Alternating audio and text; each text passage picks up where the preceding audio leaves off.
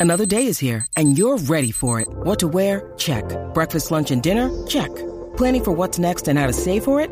That's where Bank of America can help. For your financial to-dos, Bank of America has experts ready to help get you closer to your goals. Get started at one of our local financial centers or 24-7 in our mobile banking app. Find a location near you at bankofamerica.com slash talk to us. What would you like the power to do? Mobile banking requires downloading the app and is only available for select devices. Message and data rates may apply. Bank of America and a member FDIC. Buenos días a todos, soy Víctor Abarca y estás escuchando Expreso con Víctor, el podcast diario sobre tecnología, tecnología que importa y cultura digital.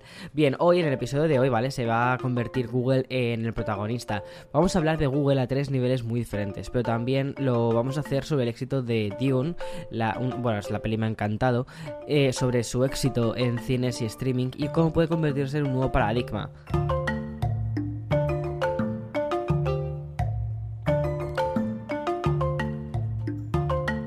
Bien, la nueva normalidad fue un poco el objetivo que se marcó todo el mundo cuando estábamos en plena eclosión de la pandemia, cuando aún estábamos encerrados en nuestras casas. Pero ¿qué significa eso de nueva normalidad? La verdad es que el término de nueva normalidad es algo que me, que me parece fascinante, porque es como, mira, antes éramos normales, antes de la pandemia éramos normales, hacíamos nuestra vida normal, después de la durante la pandemia nuestra vida fue completamente anormal, vamos, ya te digo yo que la mía lo fue completamente, de hecho incluso estaba aprendí a hacer pan, o sea, yo aprendiendo a cocinar que me estás contando. Y después hemos vuelto de nuevo a esta nueva normalidad en la que de nuevo volvemos a salir a comprar pan y yo me alejo lo máximo que puedo de la cocina por el bien de la salud pública.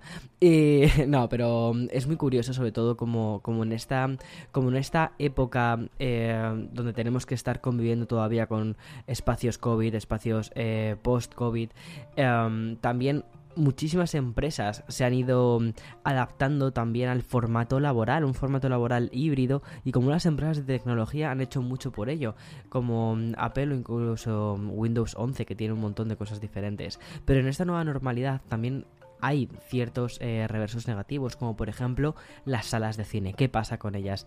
Este es uno de los sectores que se han quedado básicamente tiritando a causa de la pandemia. Y en el lado contrario, las plataformas de streaming y su grandísimo boom del 2022.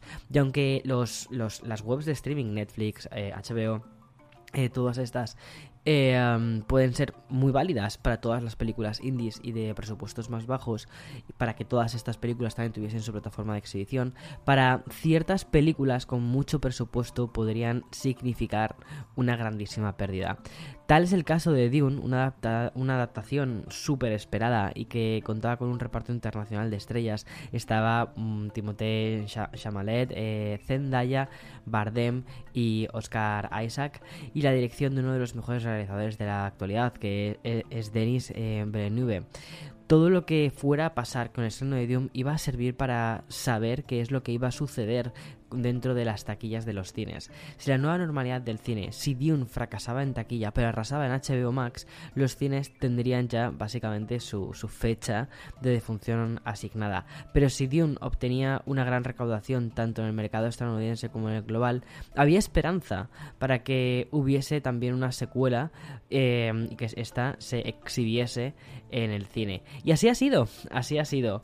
La taquilla mundial de Dune ha sido una completa locura, sumando a día de hoy 223,2 millones de dólares. Pero faltaba Estados Unidos porque la política de Warner fue así de peculiar. Primero el resto del mundo y después Estados Unidos. Y con un estreno paralelo en cines y en HBO Max de manera simultánea pero la jugada le ha salido genial a Dune con 41 millones de taquilla por encima de los 31,6 millones que tenía Godzilla o Godzilla vs. King Kong. Oh, por favor, menos mal, gracias. Eh, que se había establecido como el récord de todos los tiempos durante el COVID. Pero además de los cines, Dune ha obtenido 1,9 millones de reproducciones en HBO Max, según los datos de Samba TV. Bueno, el resultado de todas estas cifras significa la confirmación de varias cosas. Uno, que vamos a tener eh, Dune 2, la segunda parte en 2023. Lo cual, oye, lo agradezco porque la verdad es que, a ver, Dune me ha gustado, me ha gustado, sí. Se la recomiendo a la gente, mm, depende. Depende porque considero que no es una película en la que sucedan muchísimas cosas. Veo que, obviamente, es una adaptación de un libro y como adaptación va un poquito lenta. Eh, de hecho, bueno, Eloy yo creo que se aburrió un poco. y el final lo deja como en plan de, eh, nenes, esta es una segunda película. Lo que pasa es que también estamos muy acostumbrados nosotros, yo creo que a ver series. De hecho, lo que hacemos más es ver series porque mm, al final los hilos argumentales pueden ser un poquito más complejos, es como que se le da más peso muchas veces a los argumentos más, más complicados, los personajes más, más eh, trabajados. Y en las películas como que veo como que falta eso, ¿no? Es como que se me ha quedado eso. Y luego si quieres ver efectos especiales es que chicos, o sea, ahora mismo eh, HBO tiene unas pedazo de series que es que no tienen nada, o sea, no tienen nada, nada, nada, nada que envidiar a los presupuestos con los que se trabajan en las películas, si no, mira, piensa en Juego de Tronos, sería ir más lejos, pero bueno, eh, esto de, de, Dune ha sido también un, halo de aire fresco para la industria que lo está pasando muy mal cines y streaming pueden efectivamente cohabitar y retroalimentarse, lo cual es fantástico. A mí, mira, yo te voy a contar una cosa. Yo no he ido a una sala de cine desde el 2019, desde que empezó el tema de la pandemia. Es verdad que el cine, bueno, yo soy súper fanático, era súper fanático del cine. Era de, algún día te contaré mi historia con el cine, pero eh, yo era de estos chavales eh, cuando era cuando era adolescente, yo creo que incluso preteen, ¿vale? Que me iba con mis amigos al cine, pero que si me gustaba la película me volvía o sea, volvía a ir al cine. Y me daba igual ir solo, o sea, si me gustaba, me gustaba. Y era capaz de verme una película cinco veces en el cine, en gastarme mi paga en el cine. Eso es lo que hacía básicamente cuando, cuando era un chaval, me encantaba. Y eso fue, un, fue una cosa que continué hasta, hasta hace bien poco, hasta que incluso hasta antes de la pandemia. Cuando empecé, yo creo que salió como, como si fuese un señor mayor con gatos eh, de dentro de mí y me empezó a molestar la gente que iba al cine, ¿vale? Es decir, eh, la gente que comía palomitas, la gente que sorbía la Coca-Cola, eh, la gente que se levantaba a hacer pis.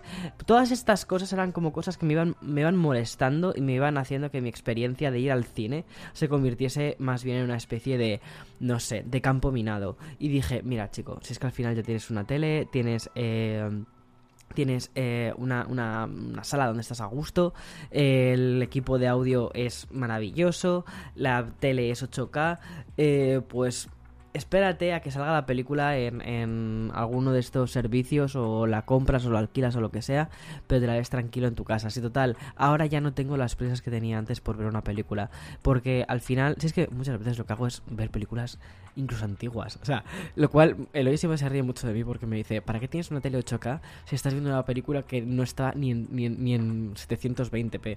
Es, de la época en blanco y negro, me da igual me da igual, o sea, esto es, esto es arte, no, sí, sí, sí, un poquito así a veces. Bueno, voy a hacer una pequeña pausa para el café, o sea, para el sponsor, pero bueno, yo lo aprovecho para tomarme un café y continuamos.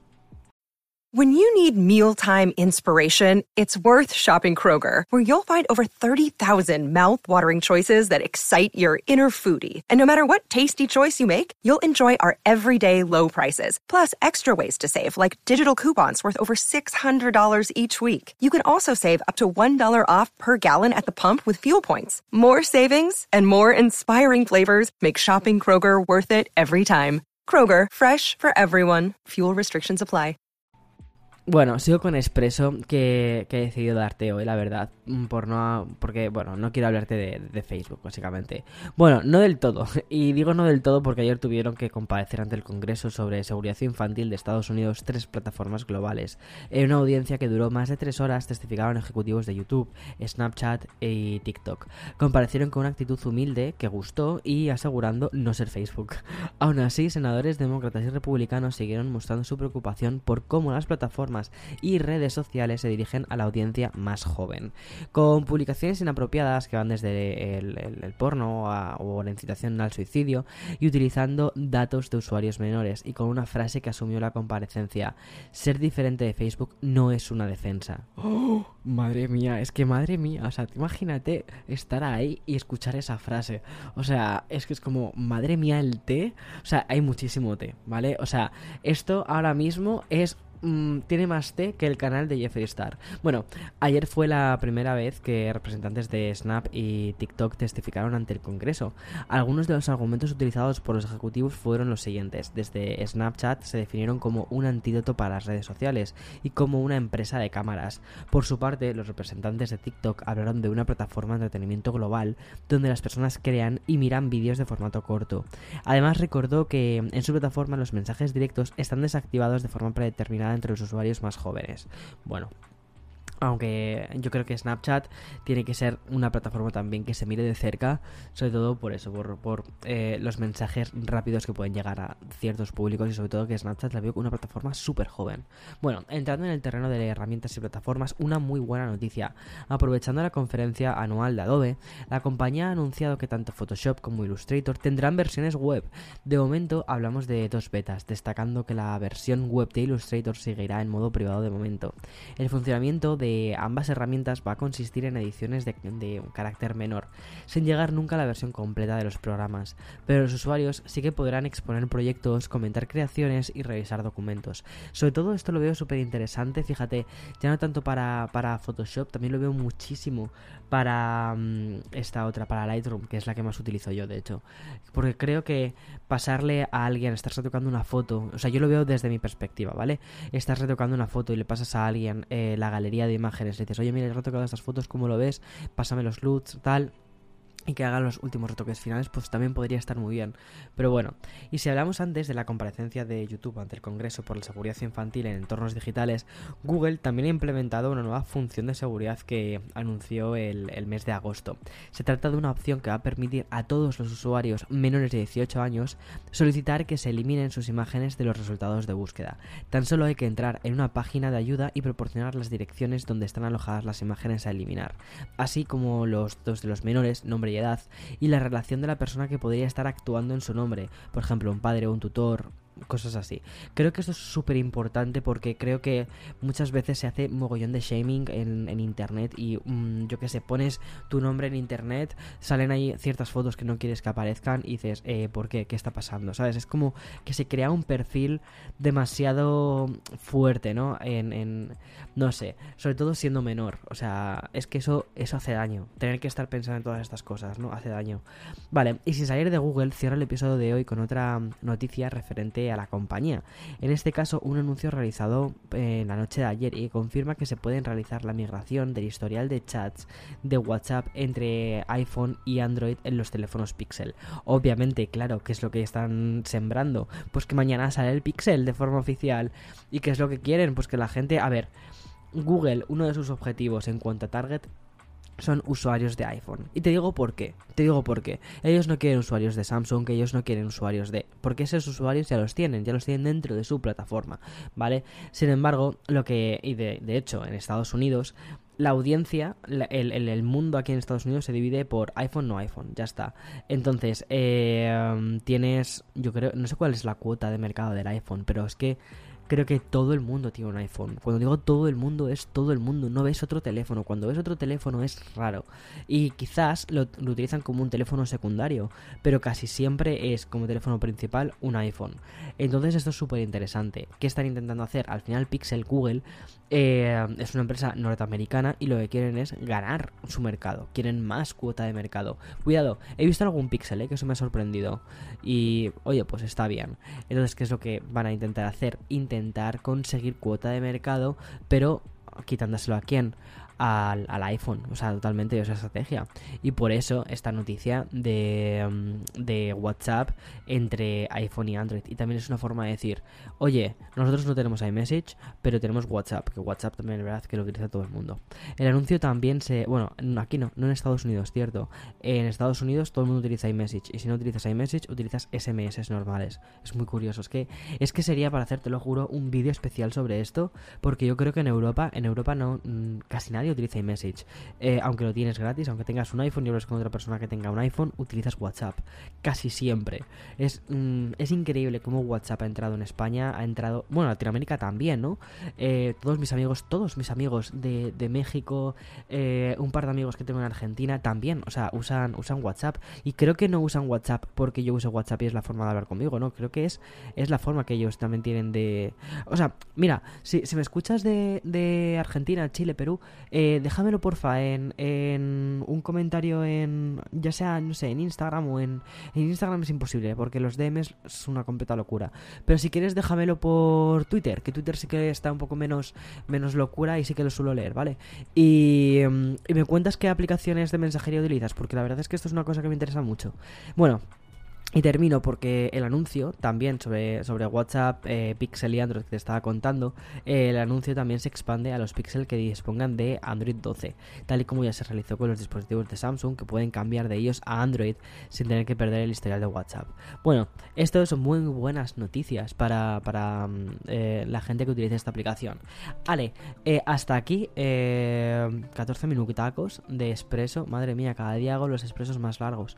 Eh, nos escuchamos mañana. Por cierto, ayer subí el unboxing de los MacBook Pro, tanto del de 13 pulgadas como del de 16 pulgadas. Justo al final del vídeo, ¿vale? Hay un fallo. Eh, me explico, porque de repente sube como mogollón la voz y tal. La verdad es que revisé todo el vídeo, pero justo la parte del final, como ya estaba en plan de. mm, o sea, no sé. Estaba eh, YouTube diciendo, ah, ya está subido, no sé qué, y así. Y fue como, uff, qué tardes en España, venga, va, publica, publica, así va a estar todo bien, sí, ya está. Pues no, no, chiqui, no. Al final eh, hay una subida de, de audio, pero vamos, me pareció súper gracioso porque es que hasta el final parece incluso como si estuviese Como muchísima gente me dice que me parezca a Logic, la verdad es que estuve a punto de hacer la coña de decir, mira, no decías que me parecía a Logic, pues mira, este soy yo rapeando estilo Logic. La verdad, sería un poco. La verdad es que tendría, tendría que haber publicado ese fragmento así como solo y ya está. Pum. Chao.